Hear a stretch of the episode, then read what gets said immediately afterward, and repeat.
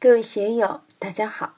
今天我们继续学习《禅说庄子寓言》第五讲“王两问景与杨子居见老子”中的后面一个故事。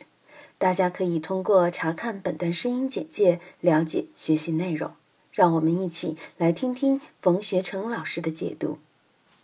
这里又讲了一则故事：庄子请出来的主角一般都是大名鼎鼎的人物。杨子居就是杨朱啊，我们都知道齐鲁王杨的故事，这也是发人深省的。杨子在他的书院讲学，突然来了个邻居说：“杨先生，帮个忙吧。”杨子问：“出什么事了？”邻居说：“我的羊丢了，你派两个学生去帮我找羊吧。”杨子就说：“好，大熊，你的身体好；郑川，你年轻，你们两个去帮他找羊吧。”过了一会儿，那个邻居又来了，说：“不行啊，还要多派几个人去。”杨子问：“一只羊跑了，为什么要那么多人去找呢？”邻居说：“我们去找羊有岔道，东边一条路，西边一条路，也不知道羊跑到哪条路去了。东边的路又有岔道，西边的路也有岔道，岔道上还有岔道，不知道羊到哪条岔道上去了。”所以人太少了，不够用。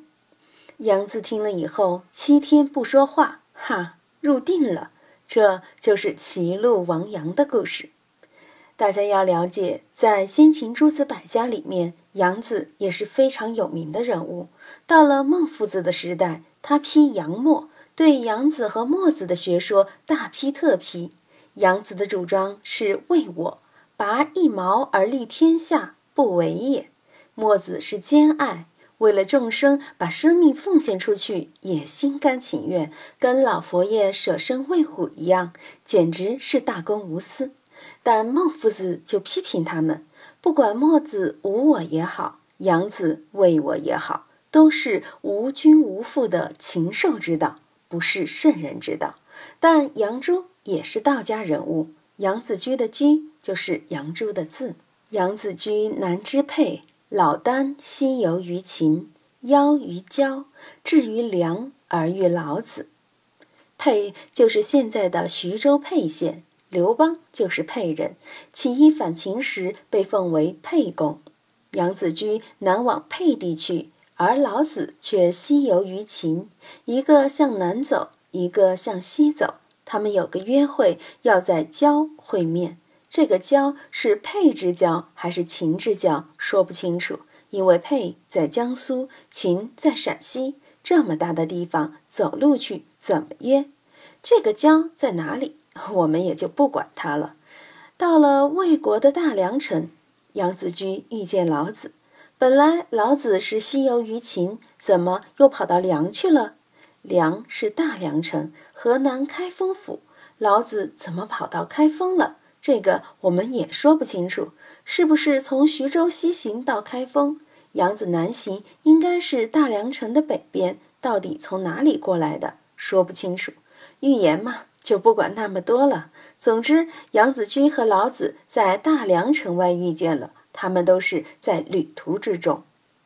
老子中道仰天而叹曰：“时以汝为可教，今不可也。”在路上见面后，老子就仰天而叹曰：“刚开始我还以为你是可教之人，但今天看见你这个品味不行，不堪教化啊！”杨子居不答。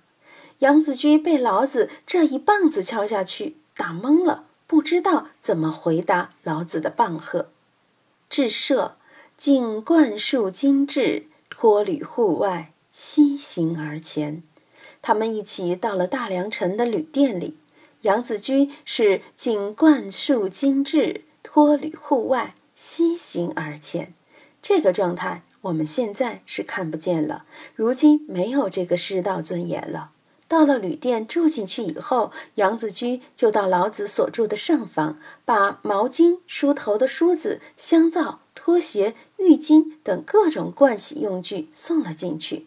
侍奉老子梳洗后，再把自己穿的鞋子脱了，放在门外，西行而前，跪着，很卑微的爬着进去。这才正式拜见老子，向老子提问，曰：“向者弟子欲请夫子，夫子行不贤，是以不敢。今贤矣，请问其过。”杨子居说：“昨天我们在路上碰见了，当时我就想请教夫子，向您老人家讨教，但是您老人家在路上走，没有停下来，只是敲了我一棒。”敲得我闷声闷气的，那时我就不敢向你请教了，连请教的话都不知跑到哪里去了。今天我们都住在旅馆里，闲下来了，所以请老夫子看看我有什么过错，还望您老人家点拨点拨，点化点化。古人在这个方面的确是礼文来学，不闻往教。弟子们、学生们到了老师那里请教。特别是初次去请益的那个恭敬程度，绝非我们现代人所能理解的。我以前遇见的老先生，比如在江油当知青时遇见的海灯法师，还有成都的本光法师，就有这个感觉。那个时候搞阶级斗争，不敢叫法师，就叫老师。对海灯法师叫范老师，对本光法师叫杨老师。每次从江油回成都，我都先去海灯法师那里辞行。范老师，我要回成都了，您有什么话要带给杨老师的？他就说：“说什么呢？你等一等。”然后就拿出人民币十块，当时十块人民币不得了啊，很值钱的。还有粮票十斤，挂面一把，花生一包，诸如此类。你给杨老师带回去，代我向他问候吧。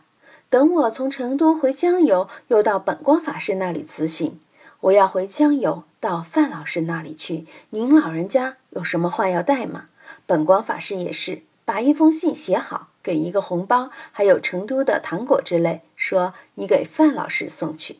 那个时候，本光法师在成都没有当过方丈，大多时间在学校里教书，所以规矩不大。但在海灯法师那里，尽管是文化大革命，你一进去也必须磕头。你不磕头，他根本不料理你。我们磕头时，他首先就把我们骂得死去活来，见人就骂，跟佛缘老和尚一个味儿，骂得我们不知白天黑夜，不知道是怎么回事。古代的圣贤都爱折腾人，当然他们不是为了折腾人而折腾人，而是看你有没有忍性。有的人受不了。就说这个老头子神经病啊，不料理就走了。你走了就是没缘嘛，他就是要折腾你，留得住就留，留不住的根本不料理你。所以要跟老师学道，特别是跟着高明的老师学道，一定要受得住委屈，受得住折腾。到佛缘老和尚那里去的人，好多人想去接法，要过的第一关就是挨骂。有些人一挨骂就跑了。被吓住了，还有的人以为老和尚不开心，发脾气。想到老和尚那么大年纪了，德高望重，不敢惹他生气，就不敢再去了。如果大家都像韦菩萨这样死皮赖脸的在那里，随便老和尚怎么弄，反正就赖在那里，老和尚就接受了。我每次去，老和尚都要问李伟呢。我说李伟在上班，没有来。老和尚就说这个混蛋。真正去了，还是挺喜欢他的。今天就读到这里，欢迎在评论中分享所思所得。我是万万，我在成都龙江书院为您读书。